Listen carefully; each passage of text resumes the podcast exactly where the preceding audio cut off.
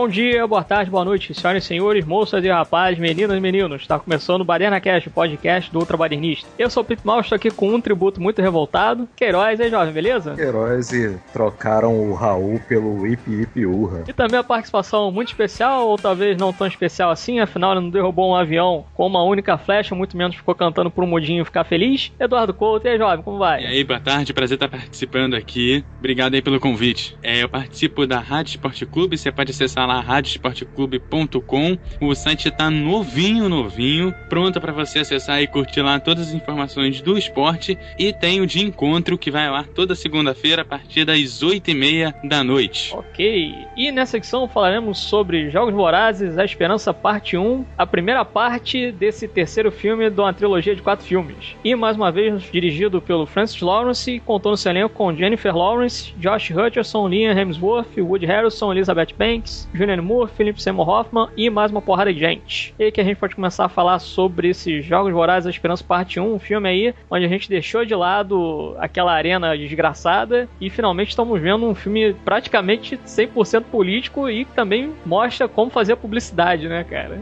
É, desse nicho dos filmes gerados por best-seller, direcionados para adolescentes, em futuro distópico, pra mim sempre foi o melhor, sabe? É, talvez o Maze Runner venha a superar, mas isso aí é mais pra frente, né? Mas só que desses outros, assim, eu, eu sempre achei o melhor pelo carisma, é, a ambientação, pelo grande vilão né, que tem. Esse filme, assim, tem um, vamos dizer, uma mudança tão drástica quanto foi o primeiro e segundo Harry Potter pro Prisioneiro de Azkaban, né? Toda a ambientação ficou completamente dark e eu acho que desse nicho, assim, de filmes, assim, eu acho que esse Jogos Vorazes da Esperança chegaria mais perto do que um blockbuster desse. Chegou, assim, de um filme iraniano, político, denso, né? Apesar da Katniss Everdeen sempre estar do lado amigo durante todo o tempo no filme, a gente vê claramente o sofrimento dela, um pelas ruínas do seu Distrito 12, outra pela preocupação com seu amigo Pita, né? Galar, que até em certos pontos chega a ser um, um tanto irritante.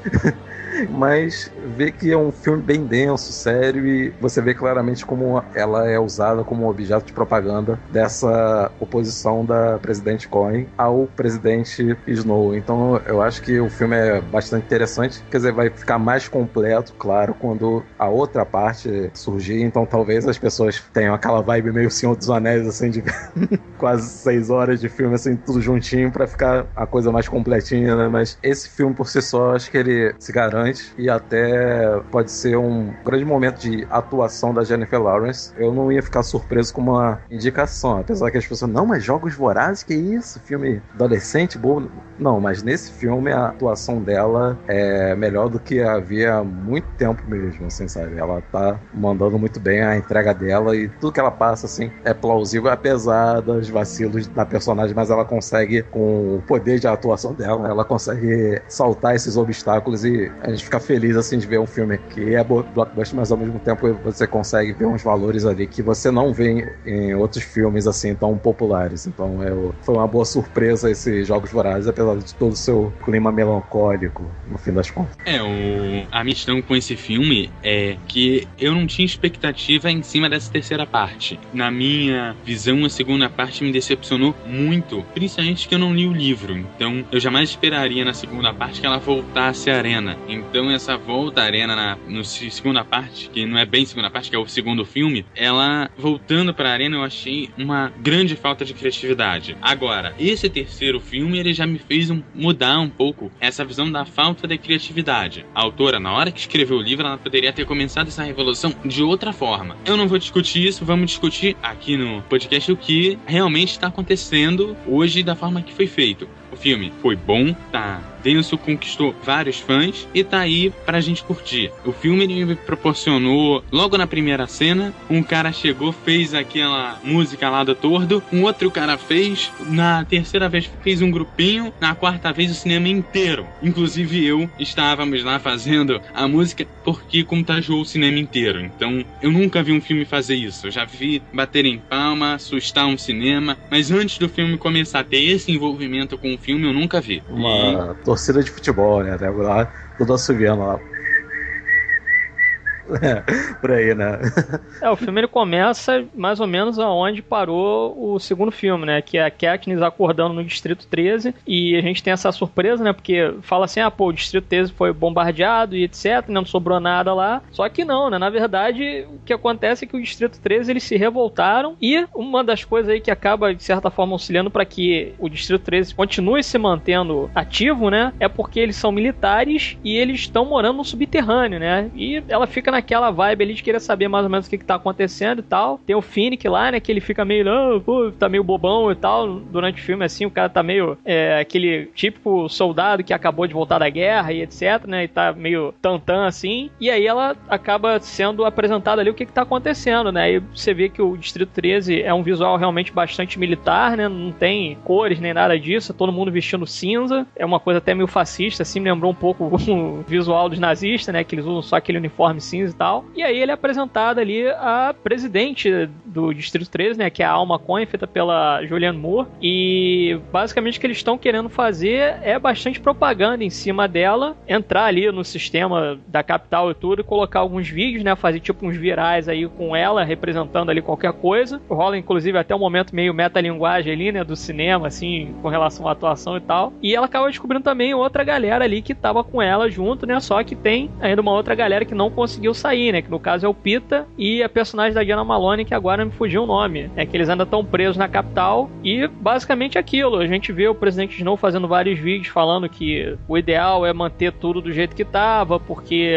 se acontecer alguma coisa fora do padrão ali, vai dar merda, vão entrar em guerra, etc, etc, né? E a gente vai, de certa forma, acompanhando como é que vai ser essa guerra publicitária aí, né? Dos dois lados da história, tentando defender cada um ali o seu ponto de vista, né? O presidente Snow querendo, de certa forma, fazer aquela coisa meio paz e amor e tal, tanto que ele veste branco, né? Pra ficar uma coisa mais amigável e, entre aspas, benigna, né? Enquanto que a alma simplesmente tá querendo ali entrar na porrada mesmo e salvar lá quem tiver que salvar e tirar o cara do governo. Né? É, aí vem a cena, na época que ele começa a falar a manifestantes, vândalos, não sei, que ele manda, não, vamos colocar como... Revoltados. Né? Revoltados, né? Então isso mostra o quanto que ele quer manter a paz, porque ele também não vai é, cutucar a ferida de quem tá se revoltando contra ele. Ele usa o termo, na verdade, radicais. Né? Ah, é, a verdade, radicais. Não, é revoltados, que ele fala assim, é revoltado, não, a gente vai usar revoltados, vai usar, sei lá, dissidentes, alguma coisa assim. Não, não, vamos botar uma coisa um pouco mais amigável, né? É, radicais. Rebelde é uma palavra atraente, né? Assim, rebelde e tal. Você quando ele aparece é uma cena bem parecida com a dos Intocáveis lá com o Al Capone, né? Que o, o barbeiro dele acaba cortando ele, né? É verdade. Aí isso aí complementa a frase dele, assim. Não, não vão chamar ele de criminosos porque eu não quero quebrar a minha regra mais antiga, que é nunca me verem sangrar, né? Ele fala essa parada aí que eu acho que meio que se complementa com o final do filme, quando o Phoenix fica fazendo um discurso lá, dizendo, ah, o perfume para curar as feridas da boca dele, não sei o que tem um lance meio assim, não sei se ele tá usando meio de uma metáfora ali, né, para dizer assim que o cara é um, é um sanguinário, ou se realmente é um problema de saúde mesmo que o cara tem, os lábios sangram, coisa assim, não fica bem claro isso. E acaba tendo execuções sumárias, né, bota um saco na cabeça dos outros caras lá, né, pra servirem de exemplo. E você vê que até tem a aparição rápida da neta dele, que no segundo filme tá com o cabelo enrolado que nem da Katniss, e dizendo que é a moda do colégio aquele cabelo. E nesse já é, você a vê quando ela escuta o avô dizendo que vai executar quem se associar ao tordo, ela já vai desmanchando o cabelo dela. Assim. É, essa parte eu achei até engraçado um pouco assim, né? Não que a menina acha que o avô vai matar ela, mas é, é tipo, sabe? É bem que dizendo assim, Mostra é feio. a propaganda funcionando, né? A propaganda do presidente funcionando. Pelo é, menos é, tipo... naquela massa da capital tá funcionando. Isso, que acaba tendo esse efeito assim que a mão de ferro ali do cara ainda prevalece, né? Mas aí que tem um grande lance, né? Que a presidente Cohen tem o, o tordo, né? Ao lado dela. Aliás, eu não sei por que na tradução quiseram botar. Acho que é porque é o título do livro, né? Mas quiseram botar a esperança em vez de botar o tordo, né? Como é no original, o Mockingjay, assim, que ficaria bem mais claro, já que citam o fato dela ser o tordo, o símbolo o tempo todo, né? Então a Katniss acaba fazendo uma listinha dela de exigências, né? Falando assim: os campeões não vão ser enforcados, eles vão ser perdoados de, dos crimes, não sei o quê. E a presidente Cohen, aquele jeito elegante, frio lá da Juliana Moore, né? O cara falando, não.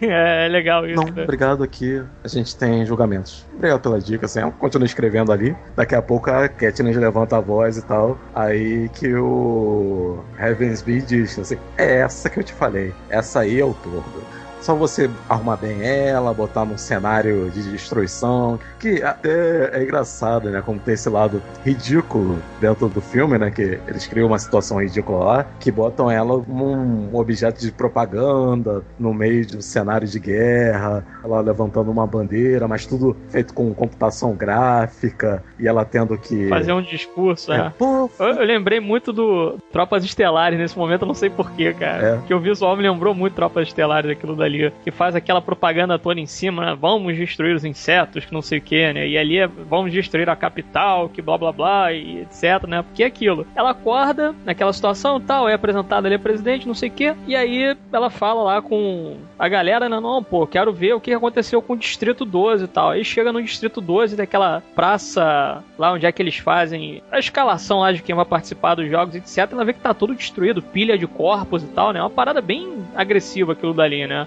Destruindo, né? ainda pegando fogo e tal. E aí ela vai na casa dela, pega lá algumas coisas e tudo, né? Pega uns temperos lá, remédio, não sei o que, pega o gato lá da irmã dela e mete o pé de volta pro Distrito 13, né? E aí é que vem na televisão lá, né? O Stanley Tucci fazendo lá uma entrevista com o Pita, né? E aí o Pita ele falando: não, poxa, esses revoltados aí eu acho que não é muito bacana o que, que eles estão fazendo, acho que o ideal é realmente ouvir o que, que o presidente está falando e tal e coisa, né? Vamos fazer o que o presidente está falando, que o cara tem razão, não sei o que. E aí todo mundo fica revoltado, né? Não, esse filho da puta aí, não sei o que, pô, o cara tá falando merda e tal, blá blá blá e tal, traidor, não sei o que, bababá, bababá. E aí é que a Katniss vai e faz a listinha dela lá, né? Que, não, olha só, o cara ele vai ter que ser salvo, que não sei o que, porque senão eu não vou participar disso, né? E outra coisa, a minha irmã vai ficar com um gato.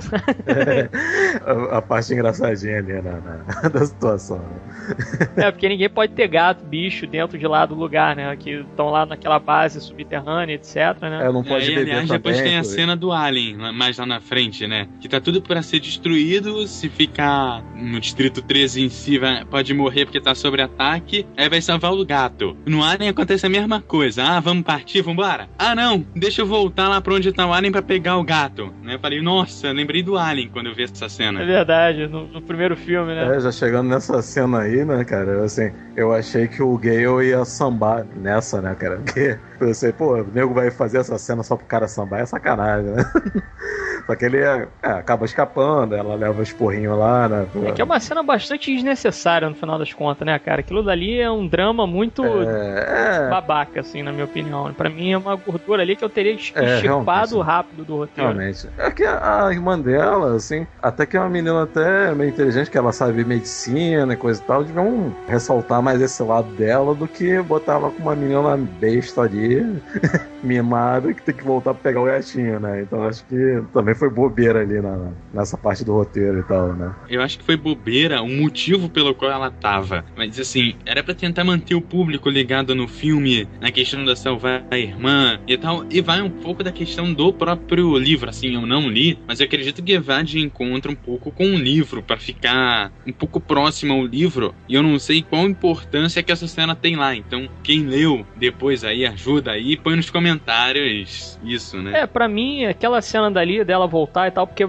isso é bem mais pra frente pro filme, né? Quase no clímax ali, né? Que ocorre que eles tentam invadir lá o sistema e tudo, quer dizer, eles têm uma galera lá de revoltados que eles se juntam e atacam uma represa que vai prover luz pra capital, né? E aí nisso, o que acontece é que a capital acaba retaliando e acaba bombardeando o Distrito 13, né? Só que nisso que vai bombardear o Distrito 13, eles têm lá, tipo, um abrigo antiaéreos e tudo, bem lá no subterrâneo mesmo, é mais no subterrâneo ainda, tanto que gente tem que descer várias escadas até chegar lá, e aí fica naquela situação assim de, porra, eles vão atacar a gente e tal, mas beleza, a gente tem como se defender. Então ali, você vê que na hora do desespero mesmo, na hora que o pau come, a Jennifer Lawrence, ela acaba caindo no chão ali, né, a Katniss no caso, ela cai no chão e o nego meio que passa por cima dela, assim, não quer nem saber que, que caiu ou não, né, os caras querem descer e chegar primeiro. Então aquilo dali é como se fosse assim, o símbolo, ou melhor, a importância do símbolo é muito maior do que a importância da pessoa em si. É. Entendeu? Pra mim, pelo menos aquele momento ali que ela cai na escada e nego vai quase que pisoteia ela e tudo, que ela fica para trás ali, é praticamente a última a descer, é mais ou menos isso. Entendeu? Porque ela, no filme, no caso, nesse terceiro filme, isso fica um pouco mais latente, porque a gente tá vendo um pouco mais da revolta do povo contra o governo que tá ali, né? Ou seja, ela agora realmente se tornou um símbolo da resistência. Antes era só, vamos dizer assim, focos de resistência que a gente tinha, agora o pau vai comer mesmo, né? Então, nisso que o pau vai comer, ela deixa de ter importância como ser humano para ter importância como símbolo. É. Não, é, É, eu, na verdade, eu- essa eu- queda dela justifica. Isso, não, justifica o que a, a alma acaba falando pra ela, né? Que, pô, não tem mais um lance de individualismo aqui. É, todo mundo tá numa causa só e ninguém tem regalias, né? E aquilo daí é uma justificação agressiva que acaba rolando, né? Porque ela cai ali, ninguém ajuda ela, ninguém para pra ver quem é que se machucou, né, cara? Então, naquele momento, foda-se o símbolo, sabe? Foda-se ela, foda-se o símbolo, eu quero sobreviver, né? É, porque. É, farinha pouca, meu opinião até- primeiro, É né? isso aí. Eu até pensei nisso na hora também, né? Que o fato dela ser vestida como todos lá, né? Acaba botando ela no meio daquele monte de pessoas como apenas mais uma, né? Só quando exaltam ela assim como o símbolo e coisa e tal, ela se torna importante pra aquela galera lá, né? Exato, é, você não vê ninguém pedindo autógrafo pra ela, qualquer coisa do tipo, sabe? Eu falar, ó, pô, a Katniss aí, vamos deixar ela sentar aqui e tal. Não, toma aqui a minha cadeira, toma um pouco da minha comida. Não tem isso, né, cara? É como se ela quase não fosse reconhecida no meio daquela multidão de iguais, né? Só no momento que destaca ela que ela se torna um outro alguém, ou algo especial, né? Acho que a melhor cena do filme, né, quando ela tem que ir lá pro distrito lá, que já foi bombardeado e coisa e tal. Eu acho que é o Distrito 8, se não me engano. É, que ela encontra lá com uma senhora negra e tal, ela fala assim, pô, você tá viva? Que milagre, né? Assim, só que ela faz uma cara assim de... tipo, deu sorte, hein, garota? E ela já tá, tipo, uma líder ali daquele lugar que tá todo fudido, né? Eles vão passar um pouco o corredor e tem um monte de corpos caídos, porque parece que eles não viram um lugar legal pra enterrar aquele povo lá. E depois eles vão pra uma ala que só tem doente. E nessa hora é filme de guerra mesmo, né? Você vê ferido e coisa e tal. E ela chega a falar pra loirinha lá, que é a loirinha do Game of Thrones. É, a Natalie dorme. É, a Natalie Dormer lá. Faz Que é tipo a, é a mídia da internet, né? Fica relatando as fases. É, parecido com outra mídia aí que tem, mas eu não vou citar porque eu não vou dar esse, esse cartaz pra ele. Mas é aquele.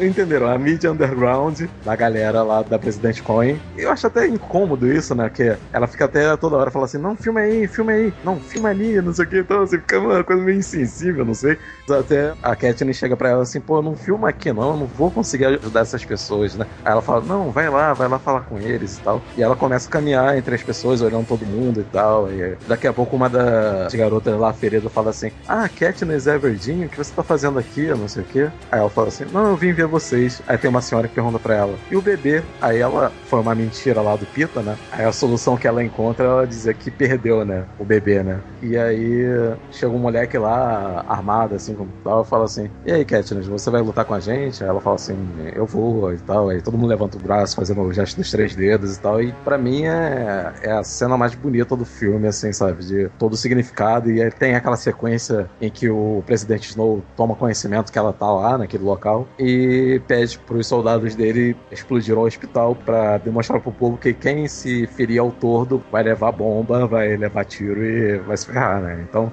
e até tem antes um lance de armamento ali, né? Aquele negão que tem a barbicha esquisita, ele fez uns armamentos lá pra eles, né? Pra Katniss fez umas flechas. É o Jeffrey Wright, né? É, Jeffrey Wright. Amarela, Acho que preta. faz o, o TB, né? O nome do personagem dele. É um nome, nome meio merda, né?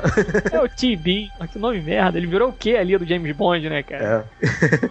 então ele tem aquele lance de flecha, assim, a flecha vermelha, amarela e tal, vermelho. Aí a Katniss até pega, gira assim, vai lançar ele, vem rapidinho e diz: Não, não, essa flecha aqui não pode atirar aqui. Ela fica com armamento ali pra Arrow nenhum botar defeito, né? Então chega no momento lá dos bombardeios e tal, tem os rebeldes atirando metralhadora, mas é ela com a flecha explosiva dela que acaba derrubando a nave, né? Então depois ela vê os, o hospital queimando e faz o discurso pras câmeras e nesse momento me lembrou um pouco o Bane, né? The Fire Rises, né? Se a gente vai queimar, você vai se queimar com a gente aqui, né? Quando faz a propaganda lá no faz a propaganda invertida, né? No filme ela tira a primeira flecha e depois faz o discurso. No bunker mostram primeiro o discurso dela e depois ela atacando a flecha, pra botar ela como uma figura heróica mesmo lá, o Robin Hood lá né? daquela galera, né? Fica aquela galera gritando urra, urra, não sei o que, quase uma referência ao 300, né? Só que ao contrário, tipo, Raul, Raul, assim. E o Phoenix chega e diz assim: ah, pô, você não gosta de ouvir gritos de guerra num funeral, mas, pô, quanto mais gente tiver com a gente, eu vou lá salvar minha ruiva e você vai salvar o Pita, né? Então ele tenta fazer com que a Katniss aceite ser usada como esse objeto de propaganda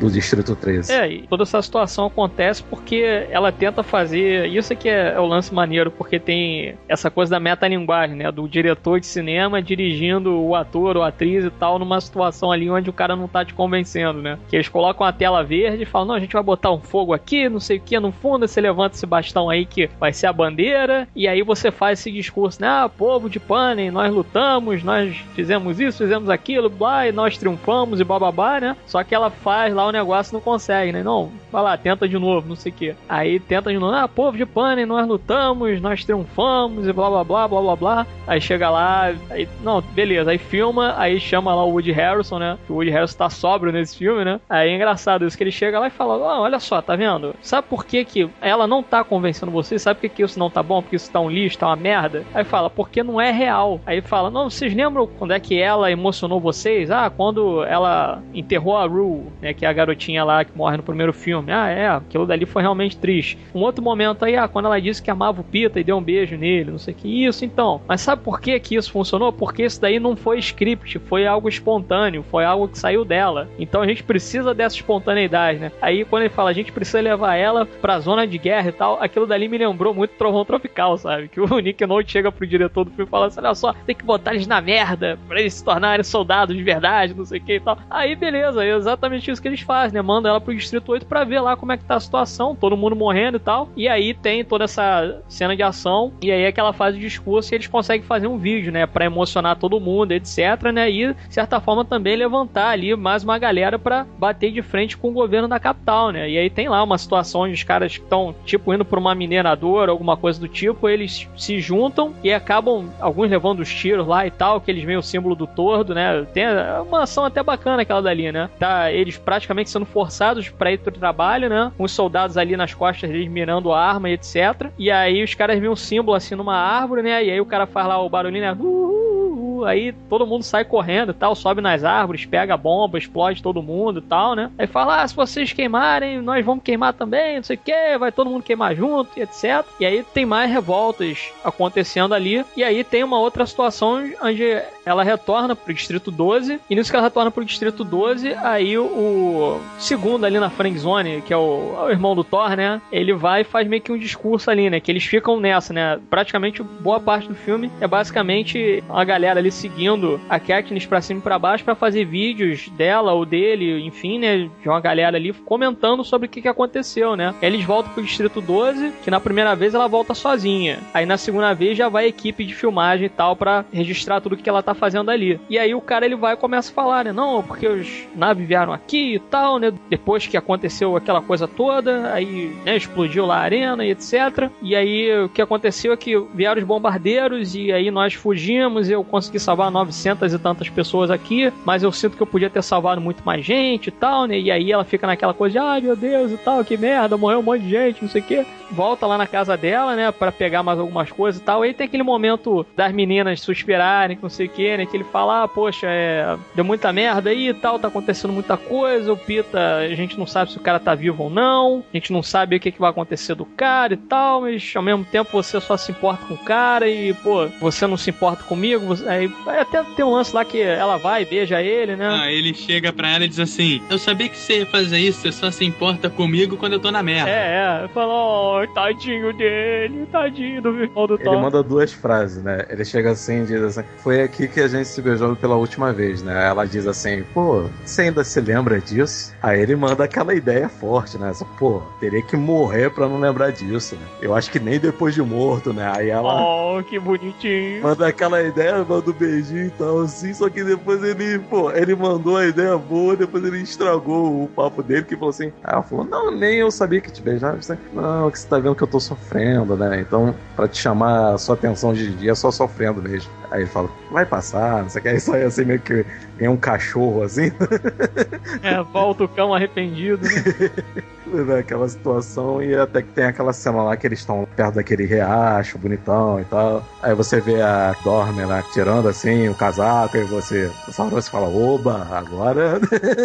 Opa, o bagulho vai ficar doido. Agora vai, agora vai ter banho. Assim, aí, mas não, eles ficam lá, aquele papo furado. Até que aparece um tordo assim e um mudinho aponta pro símbolo e diz, ah, é um tordo mesmo, aí faz aquele assobio do tordo, né? E os tordos começam a cantar todos juntos, né? Aí pede para ela cantar, né? Pô, eu vi esse filme em duas versões, né? Eu vi na versão original, né? E a dublada, né? A Jennifer Lawrence canta bem nessa cena, mas a dubladora dela, pelo amor de Deus, cara.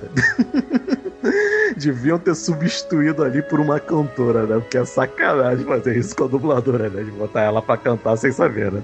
Não puder chamar ninguém, põe o original com legenda, né? horas funciona. Isso. É melhor, cara, de botar o dublador pra passar esse constrangimento, né? Que ela fala, eu sei, eu sei, sabe? É, é, bem assim nesse ritmo, assim. Na árvore que morre o homem. Só que ela canta assim, sabe? Assim, meio destoada, assim. Na árvore que morre o homem, assim, não sabe cantar, cara. É foda.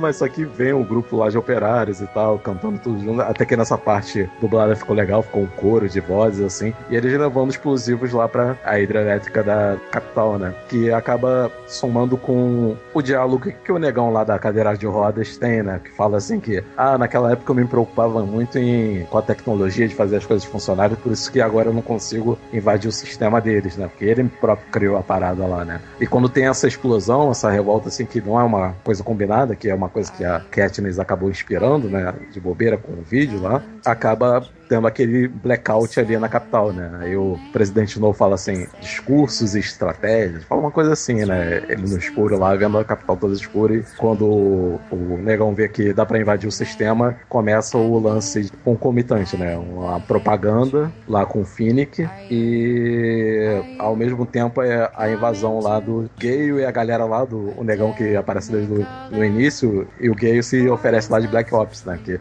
na verdade a Katniss devia ter feito a propaganda lá, dizendo que estava viva, que mesmo após os bombardeios estava todo mundo bem, não sei o que. Só que ela não consegue porque ela fica preocupada com o Pita, né? E isso eu acho um ponto fraco do personagem. Que se ela viu o distrito dela todo morrendo e no fim das contas ficasse preocupada só com uma pessoa, sabe? Eu acho que isso enfraquece muito o personagem, sabe? Ah, não, ele vai matar o Pita, não sei o que. Aí fica naquela coisa, ela se isola lá, mas aí o O.J. Harrison acaba encontrando ela escondida e diz que a decisão da presidente Cohen foi realmente resgatar os dois, né? Ao invés de ficar nessa propaganda um contra o outro, seria melhor resgatar o Pita pro lado deles, né? Até porque teve até um, último anúncio lá do Pita, né? Que ele aparece completamente franzino, que ele acaba dizendo pra Katniss desistir da causa, não sei o quê. No finzinho desse vídeo, ele acaba alertando eles que o Distrito 13 vai ser bombardeado. E até nessa parte final, eu acho que é a mais bem resolvida assim do filme e acaba se destacando completamente dos outros dois o lance da técnica militar deles, né? Porque as naves da capital acabam bombardeando bunkers antigos. E acaba que, sendo aqui, é melhor a gente abaixar as armas, e se a gente levantar as armas, eles vão saber que o nosso novo quartel-general é aqui, né? Então eles acham melhor isso. Aí até o Ravensby fala assim: eu não gosto de ficar dando palpite, não sei o que e tal. Aí ele é cortado pela presidente Não, é o que você fica fazendo toda hora aqui. Desculpa, mas essa aí não é sua especialidade. fica aí quieto, vai ser uma noite longa, né? E toda vez que cai uma bomba, ele, você vê o, o Felipe Seymour no daquele. Aquela subidinha com o ombro assim assustado, né? Muito legal. Interessante é porque eles bombardeiam, só que eles também largam uma porrada de rosas, né? Porque quando ela volta para casa na primeira vez, ela olha lá um vaso de flores que o, Snow mandou para ela e tem uma rosa branca fechada ainda, viva, né? E aí, quando ocorre toda aquela situação, aquela ação desnecessária que a gente já falou, né? Da escada e tal, todo mundo correndo para se esconder debaixo da terra e essa coisa toda, né? Aí tem lá aquela correria desnecessária. Ai meu Deus, cadê a Primrose, né? Que é a irmã dela? Cadê minha irmãzinha? Não sei o que e tal. Aí chega, ah, não, porra, fui pegar o gato lá e tal. Aí vê com o gato no colo, né? O gato desgraçado, inclusive, né? Porque ela pega o gato da primeira vez e fala. né? Fala que dá, um, dá uma, tipo uma rosnada pra ela assim, né? Ela vai, guarda o gato dentro da bolsa e tal. Aí vai lá, leva o gato pra irmã, não sei o que, né? Aquela coisa toda ali, fica, ah, não, o gato fica, blá blá blá. Aí acontece essa situação, né? Que vai ter o bombardeio lá, todo mundo tem um tempo X para chegar no subterrâneo, no abrigo anti-bombas e tal, e aí ela fica no meio do caminho e tal, tenta pegar a irmã, a irmã vem descendo junto com o Gale, né? E aí fala, ah, não, fui pegar o gato, né? Nilson vai lá e tal. Aí tem aquele momento, né, que a gente já sabe que vão conseguir entrar antes do zero e tal, que tem um tempo X lá que vai fechar um portão e tal. Aí fica todo mundo ali malocado dentro da parada, né? E aí a Katniss vai conversar com o Phoenix de novo, né? E fala, não, é isso que ele quer, né? Ele quer distrair a gente e tal, né? O, no caso, o presidente Snow, né? Ele quer usar todas essas coisas aí como distração. O plano dele é muito mais complexo do que esse daí, né? Uma partida de xadrez e tal. Ela vai, conversa com o Phoenix ali. Galera, acho que o Phoenix acabou tendo umas cenas muito mais interessantes com ela nesse filme do que no segundo, né? Porque, basicamente, assim, acho que os diálogos mais interessantes do filme acontecem entre a Katniss e o Phoenix durante o filme, né? No caso, esse terceiro. Aí, beleza, vão lá, sobe, né? Vê que destruiu praticamente nada, ninguém morreu. Mas é aquilo, eles estão sem luz na capital e aí fazem esse plano, né? Olha só, a Katniss fica lá meio que malocada, tipo, num túnel lá e tal. Aí o Woody Harrison vai conversar com ela, fala: Olha só, a ideia é essa, vão chegar na capital agora, vão aproveitar que lá tá sem luz e não tem rastreador nem nada disso, eles vão salvar lá o Pita e vão salvar o resto da galera que meio que sobreviveu lá do segundo filme, né? Que eles pegaram como reféns. E vão lá e tal, estão no centro de treinamento, eles vão fazer aquele momento lá meio a hora mais escura, né? Todo mundo chega de madrugada e tal, na surdina, não sei o quê. E ela fala: Não, mas pô, eu tinha que ir, eu tinha que ir, não sei o que, não. O Gale foi, isso daí é, tá fora de negociação, os caras já estão no meio do caminho aí, tu não vai ajudar ninguém, não. Pera aí, o Gale foi não. Ele chegou pra Katniss,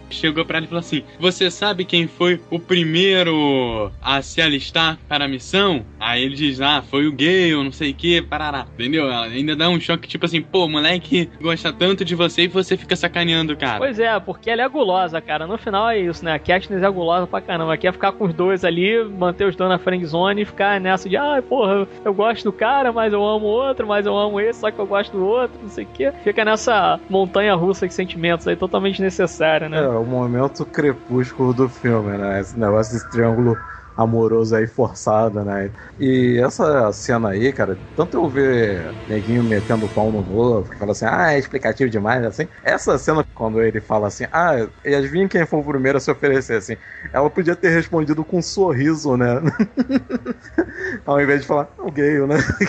Já ficava evidente ali na cena, né? Então, mas aí, adiante, né? Acaba ela tendo, por uma questão de estratégia, né? Que as luzes acabam voltando ali no, na capital, né? E é até meio assustador, porque os caras estão tudo com aquela visão vermelha, entrando direitinho. Pô, essa cena deles invadindo lá, a lá Black Ops, eu, eu achei bem feita, cara. Eu senti muita falta disso em outros filmes aí de ação.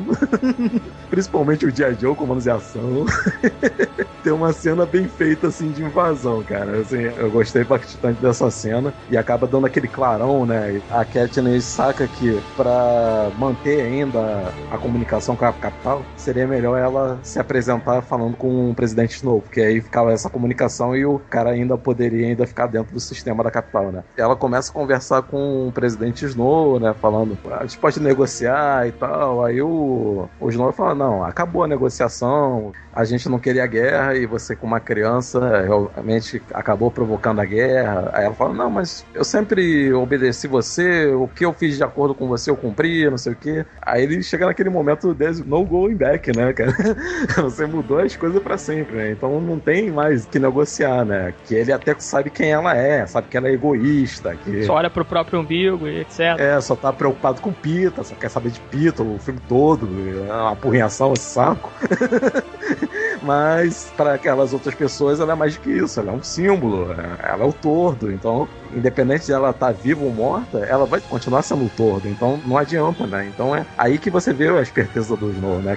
Como eu vou sacanear essa piveta, né? Então vou fazer o seguinte: eu vou deixar os garotos deles resgatarem o Pita e os campeões, mas ao mesmo tempo a gente que tá torturando o Pita uma porrada de tempo, vamos jogar ele ali para ele ser um, tipo uma arma para matar ela, né? Então acaba ele falando assim: ah, o que você mais ama vai acabar te matando, né? Ele manda essa ideia pra ela, né? É. Aí não tirou toda a surpresa do Peter atacando ela depois. Que eu falei, bom, ele vai chegar, vai atacar a garota, ela vai continuar viva, porque senão o filme acaba, né? Tem uma segunda parte, ele vai atacar, ela vai ficar bem e bola pra frente. Vamos esperar um segundo filme. Foi a hora que eu já tava assim, já olhei pro relógio e falei, o filme acaba aqui, então ele vai atacar e vai acabar o filme. O que eu não esperava era o discurso da presidente lá do Distrito 13. É a alma, né? É, isso, a alma. É, basicamente é isso que acontece no final, né? Que os caras chegam lá pra resgatar o Pita e o resto da galera. Inclusive, a Diana Malone ali careca me lembrou muito o Alien também, a, Sigourney Weaver no terceiro filme, né? Que ela tá careca e tal. Eu fiquei olhando e falei, por que, que ela tá careca no filme? Eu não entendi o porquê de raspar a cabeça dela, né? Mas é aquilo, aí conseguem resgatar o Pita e tal, e até alguém chega e fala, pô, não entendi, os caras deixaram a gente voltar sem problema algum e tal, que troço estranho e tal, né? A gente pensou que ia ser tiro, explosão, porrada e bomba, eu até pensei, é, podia ter sido tiro, explosão, porrada e bomba, né, cara? Porque só teve uma cena de ação no filme, assim, realmente necessária, né? Que é o lance lá da Katniss explodir lá o, o avião, né? Que bombardeou o hospital, né? Depois disso daí não tem mais cena de ação nenhuma, assim, que tu fique tenso e tal, né? Tem aquela situação lá da escada, mas é muito descartável aquilo dali, né? É, só a invasão ali que você não sabe o resultado e depois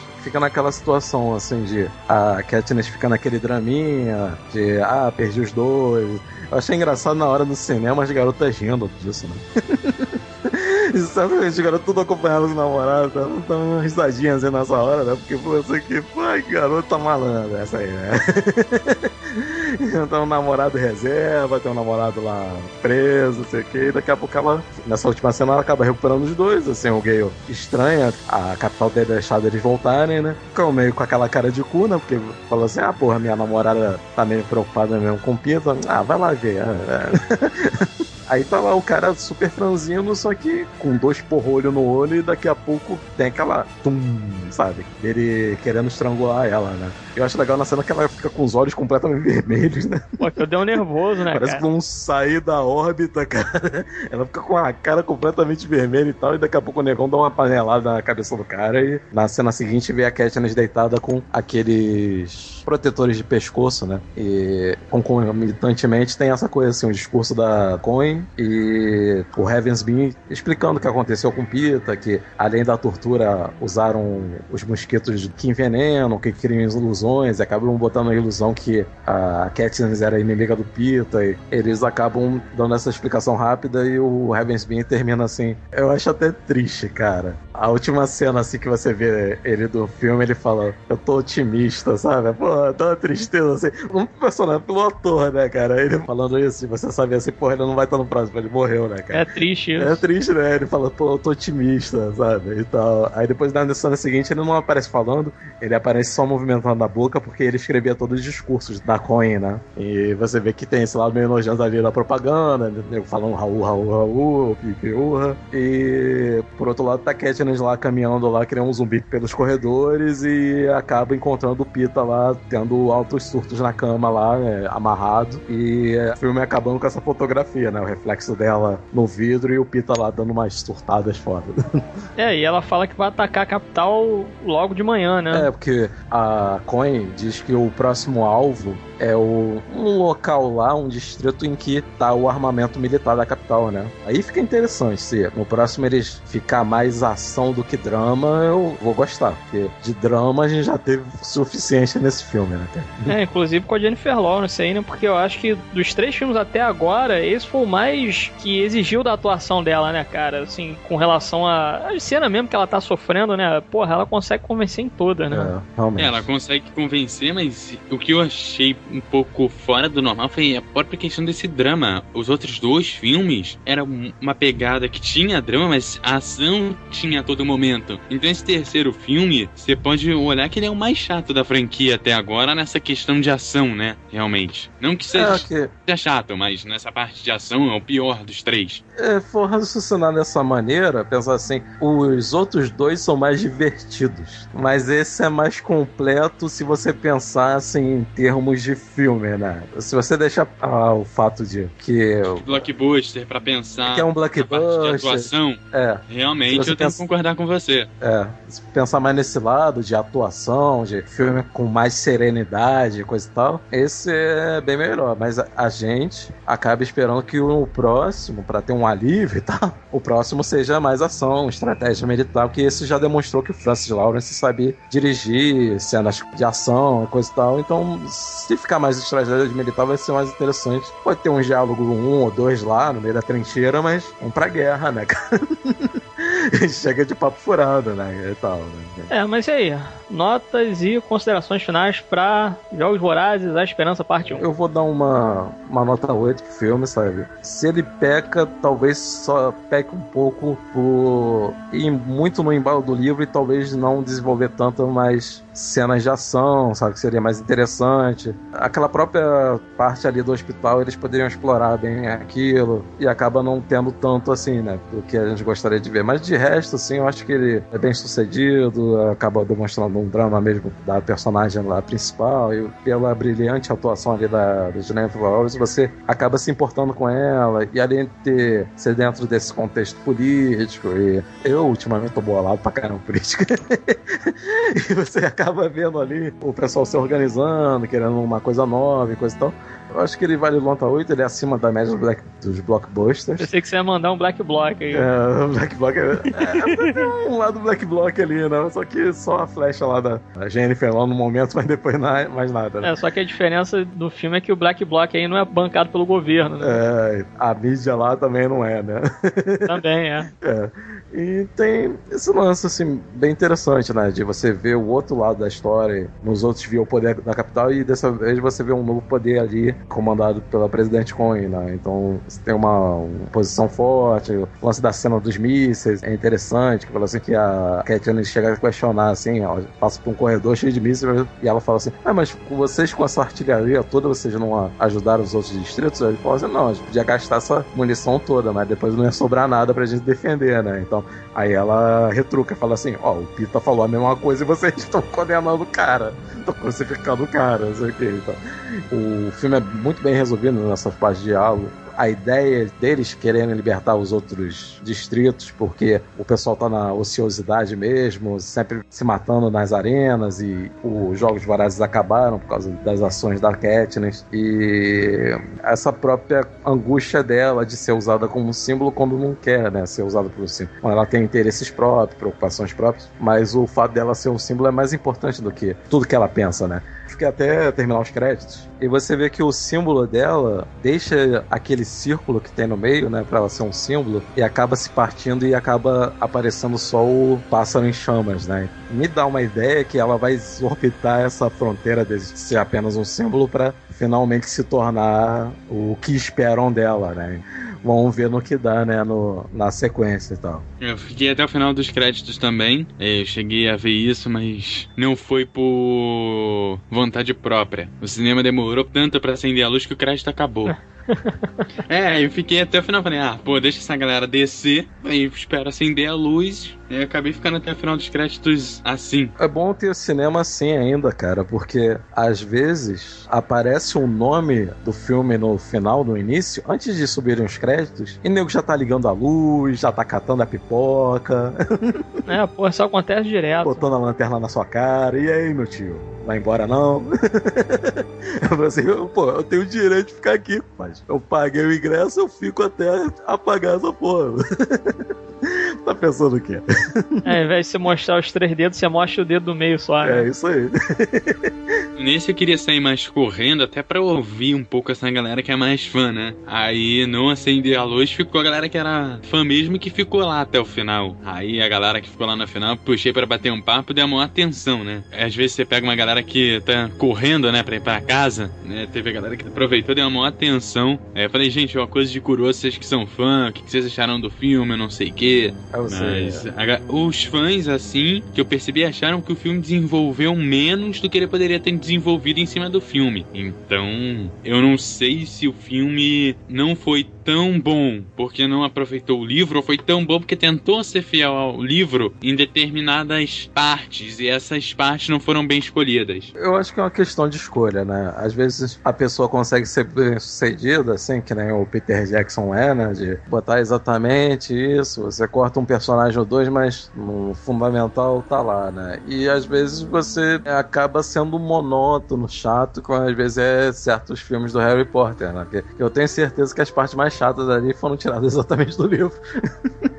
Então, às vezes, pô, o diretor tem que saber dosar, né? Assim, ah, pô, isso aqui é chato, não. Isso aqui é legal, sim. Então, né? Os diretores até agora, acho que eles têm trabalhado bem, né? Os outros filmes têm seus defeitos, mas eu as minhas cismas são, às vezes, na parte técnica de efeitos especiais, assim. Até que esse, que tem menos efeitos especiais, é mais bem sucedido, né? Porque é uma coisa mais orgânica, né? Do que computação gráfica em É, não si. tem cachorro mutante correndo pra cima e pra baixo, né? É, não tem babuíno, sinistro, não tem essas coisas, né? Névoas. Em compensação, naquela cena do discurso da Coin, né, que ela tá fazendo lá, se você observar, mostra o plano geral do distrito vendo o discurso dela, aí mostra a galera que tá embaixo dela. Se você observar, tá bem mal feito. Se parar e prestar atenção, ficou muito mal feito. Aquela de você põe meia dúzia de cabeça e sai copiando. Cara, Aham. eu olhei para aquilo ali e falei, nossa, ficou muito claro que isso aqui foi computação gráfica. Podia ter dado uma disfarçada na parada, né? Deixava só o plano, não precisava mirar num grupinho de pessoa. O plano total ficou bom, mas quando mirou num grupinho, ficou muito feio. Que eu acho que esse é Ah. um problema do CGI, né? Eu só reparei uma diferença ali, foi na velocidade das palmas, né? Porque, pô, quem conseguir bater palma daquele jeito é o concurso internacional de palma, né? Porque a velocidade é impressionante, meu amigo. Brincadeira não. Mas é, nesse filme eu acho que peca menos nesse aspecto, porque é mais ambientado, depende mais dos diálogos do que a ação em si. E as poucas cenas de ação, principalmente das naves, assim. Acho que essa nave aí virou uma nave padrão, né? Eu acho até bem parecida com a nave que o Capitão América derruba lá no, no Capitão América 2, né? Virou a nave padrão ali, né? Desses filmes. E, assim, eu não tenho muito que reclamar do CGI dos três filmes, não. Foram muito bem feitos nos três filmes. Claro que tem umas paradas lá meio estranhas, como esses bichos mutantes e tal, que é estranho, mas que tá valendo. Foi um CGI que, assim, não deu pra provar com louvor igual o CGI do Batman, o último que teve, mas tá valendo. Dá pra dar um 7,5, 8 pra ele. É muito bom, tá bem acima da média de filmes que trabalham com CGI. Tem filmes que, pelo amor de Deus, né? É. É verdade, porra. Lanterna Verde, então, porra, manda lembrança, né? Pois é. Que eu seja aí daquele filme horroroso. Não, mas aí, Eduardo, a gente tá curioso assim pra saber sua nota aí, o que você achou. No fim das contas, assim, do filme no geral, assim. Como figurino baseado na história, sinceramente, na hora que eu tava vendo as fotos, não sabia direito. A história sabia que era Distrito 13, mas eu não sabia a ambientação. Eu falei, nossa, o figurino desse filme vai ser uma merda. Mas tem que ser assim, né? Então isso pra mim soma ponto. Eu que gosto dessa parte, é a parte técnica pra mim conta muito. A história do filme, sinceramente, a história do filme me deixou um pouquinho estressado. Vai que eu falei, gente, esse treco não acaba não. Pô, tá demorando muito, sabe? É comparado aos outros que o filme ele acontecia, nesse eu senti ele bem mais parado. Então, assim, a expectativa do ritmo do filme, pra mim, precisava ser um pouco maior de acordo com a expectativa que o cara criou com outros dois filmes. Eu não tô vendo um primeiro filme. Outro ponto que pra mim descontou um pouco na nota, o tempo total do filme, de duração. Cara,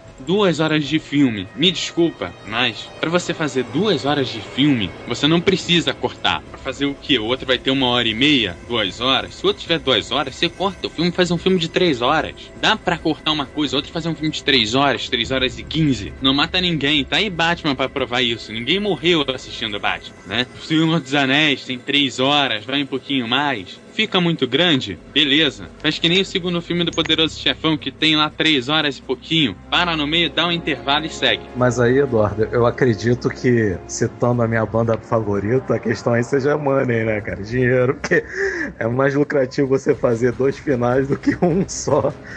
Sim, É, com certeza. é eu vou muito mais concordar com você. Isso. Nesse ponto eu concordo com você, até porque não dá pra fazer filmes de três horas e dar-lhe coisa, porque a, a- acredito eu que o próprio cinema não vai aceitar por um filme de três horas e cabeçada, entendeu? Com um filme de duas horas, beleza. Faz que nem aqueles cinemas antigos que tinham lá, se são duas, quatro, seis, oito e dez. São cinco sessões. Você faz um filme de três horas, três horas e meia, você vai pôr um filme às duas e outras seis da tarde, outras dez, né? Já diminuiu, é que... em vez de ter cinco, vai ter três. É, porque eu acho que depende muito do ânimo da pessoa, né? Por exemplo, o Nolan, a gente já tá acostumado com essa ideia, né? Você sabe que vai encarar um filme de três horas, mas você tem conteúdo. Tem outros filmes que são feitos para fã, assim, tipo o Hobbit. Nosso amigo do, do Chaves, ele é o tipo de pessoa que, de repente, assim, vê a versão estendida daquele filme, ele acha beleza. Eu e o Pimp, a gente acha um saco.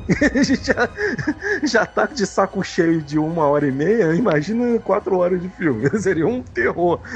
Pois é, já não suporto mais a Terra-média. Que bom que já tá acabando. É isso aí. Então depende muito do ânimo da pessoa. Eu acho que essa divisão aí do Francis Lawrence foi coerente pela pegada de drama que tem esse filme. Porque ele poderia fazer um filme 90% drama e no final o comer, né? Mas é. aí ele decidiu o drama do início ao fim e ponto. Então o próximo talvez tenha mais ação. Que era Deus, né? Porque é. chega. Chega desse drama que realmente encheu o saco. E assim, para mim, a minha visão é: beleza, quer dividir em duas partes? Pelo menos vira para mim, seja sincero. Olha só, a porra do filme tá pronta, tá? Eu quero ganhar seu dinheiro duas vezes. Mas assim, é, eu vou dividir o filme em duas partes. Mas que nem Ninfomaníaca, lançou uma parte em janeiro, na hora que saiu do cinema, deu um mês, lançou a segunda parte. Eu não preciso esperar um ano para assistir. Beleza, quer dar um tempo maior para poder lançar DVD, chegar na TV a cabo e tudo mais? Beleza, lançou em novembro, lança em julho ou em junho, entendeu? Eu acho que um ano você esperar uma segunda parte de um filme que, assim, sem os créditos, não tem nem duas horas, realmente, para mim, não desce, entendeu? Com os créditos, o cara ainda tem duas horas e três, mas eu acho que são 15 minutos de crédito. O crédito é grande pra caramba. Acho que eu exagerei aqui no tempo, mas tudo bem. Isso, para mim, o tempo descontou um pouco. Pelo menos faz que nem Harry Potter, que a primeira parte do filme tinha duas horas e 40, sem o crédito, entendeu? Justificava dividir em duas partes, entendeu? A segunda parte tinha duas horas e 20, duas horas e 15. Então, assim, pô, realmente, por mais que você cortasse, e o Harry Potter tinha muita coisa para cortar, você não ia fazer um filme com menos de 4 horas, com menos de 3 horas e quase 4. Então, assim, tem justificativa. Para mim, o tempo de duração diminuiu. Quer fazer em duas partes? Então, você tem que saber encher linguiça para fazer duas horas e meia em um filme e duas horas e meia em outro. Que, para mim, é o que justifica ter duas partes. Tudo bem, tem questão de dinheiro, tem questão de não sei o quê, mas, pô, esse filme já foi chato mesmo. Enche um pouquinho de linguiça aí e vai. É pra fã mesmo. O fã não vai deixar de assistir a parada, entendeu? Tendo duas horas e meia com injeção de linguiça, tendo duas horas sem fazer nada. Duas horas ali fiel ao conteúdo. E acredito que tenha muita coisa para se trabalhar no livro. Haja refrigerante. Ah, o Distrito 12.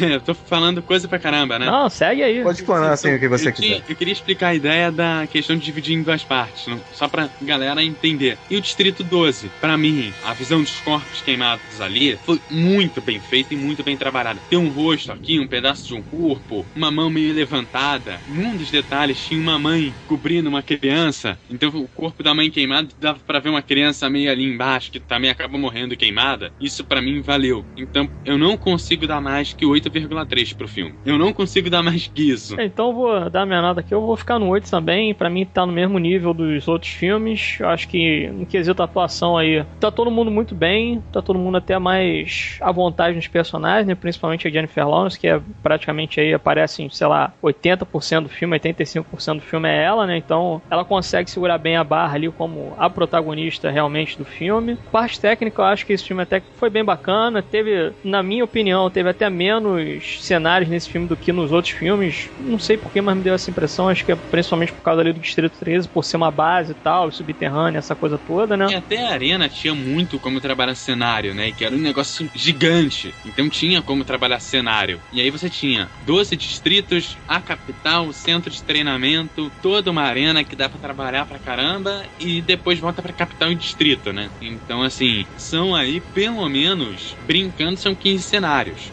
Nesse a gente, olhando assim de cabeça, não tem nem 10. Porque tem distrito que foi destruído, tem a capital que não tem mais história para ter capital praticamente, né? Todo mundo lutando contra, então é mais a luta contra a capital do que a capital em si. Então é no máximo onde está tendo um discurso. Então assim, esse filme realmente o que ajuda ele é exatamente a falta de cenário. É, porque fica mais claustrofóbico também, né, de certa forma. Isso eu achei bacana, porque é aquilo, bem ou mal, uma das coisas que tem que ser mais trabalhada ali, ou melhor desenvolvido mesmo, são os personagens tentando resolver todas aquelas aquelas situações que estão ocorrendo ao redor. Né? Então, cara, no geral, acho que a direção aí do Francis Lawrence também está mais segura do que no segundo filme. Trilha também do James Newton Howard está muito bacana nesse filme daí. Eu achei até mais interessante do que nos outros. Mas ainda assim, dentro aí da qualidade que a gente já está acostumado, que o cara sabe fazer. É, Woody Harrison gostei, apesar de ele aparecer pouco. O próprio Philip Seymour Hoffman não aparece tanto assim no filme, mas ele aparece, é, enfim, tá bem no filme, né?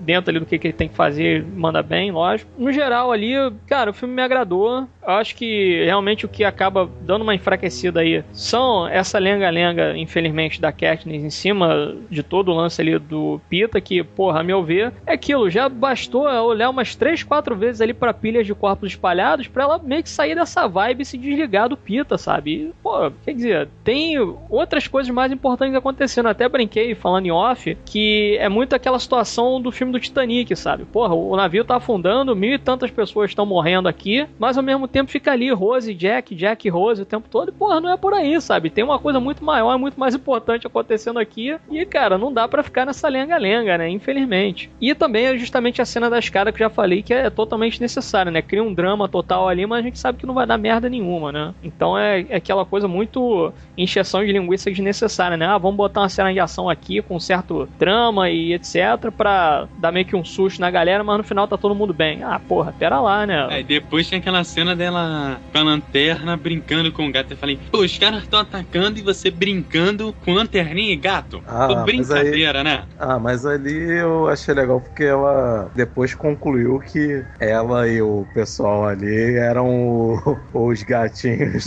do presidente Snow, né? Então que ela falou assim: ah, a gente tá fazendo papel de idiota que nem aquele gato ali, né? Então, assim. É, é engraçado assim um gato que.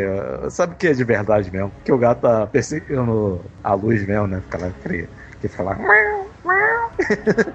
Porque é meio engraçado aquela, aquela situação. Né? É, e dá uma aliviada também na história que precisa, né? Já é uma história suficientemente pesada. E aí você chega nessa cena e você dá uma aliviada, né?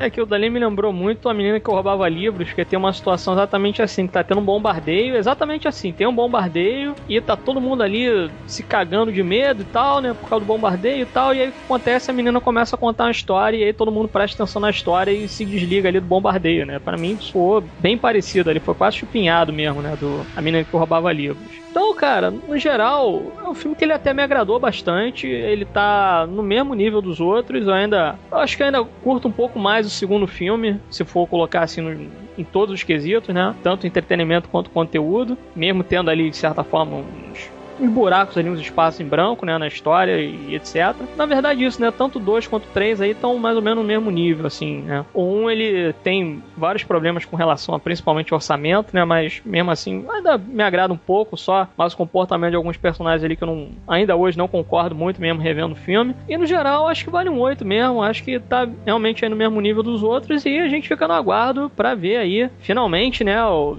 ou não, porque já disseram que pode ter até um quinto filme, que eu acho realmente totalmente necessário. Pode fazer igual Harry Potter que acabou e tem uma nova trilogia, né? Pô, pelo amor de Deus, né, cara? Chega, chega disso. Já deu, né? acho que tudo tem um limite. Esse povo tá extrapolando demais. Então, espero que termine aí realmente no quarto filme e a gente fica no aguardo para novembro de 2015 falar então sobre a segunda e última parte dessa trilogia de quatro filmes. Bem, então aí chegamos ao final da secção. Espero que tenham gostado. Dúvidas, críticas, sugestões, etc. Envie para contato arroba Olha seu comentário trabalhista.com.br. Vem mais tarde, beijo na sua alma e se tiver que escolher entre um gato e um cachorro, salve o cachorro. Are you, are you coming to the tree?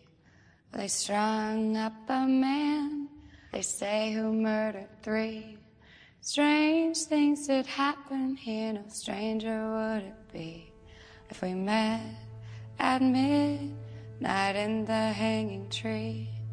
Are you, are you coming to the tree where dead man called out for his love to flee.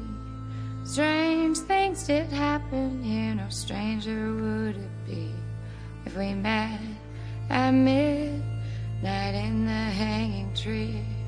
Are you, are you coming to the tree where I told you to run so we'd both be free?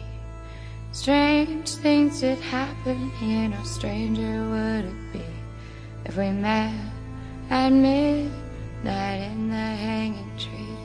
Are you, are you coming to the tree where necklace of hope side by side with? Strange things did happen here, no stranger would it be if we met at midnight in the hanging tree. Are you, are you coming to the tree where I told you to run so we'd both be free? Strange things did happen here, no stranger would it be if we met at midnight in the hanging tree. Are you, are you coming to the tree they strung up a man?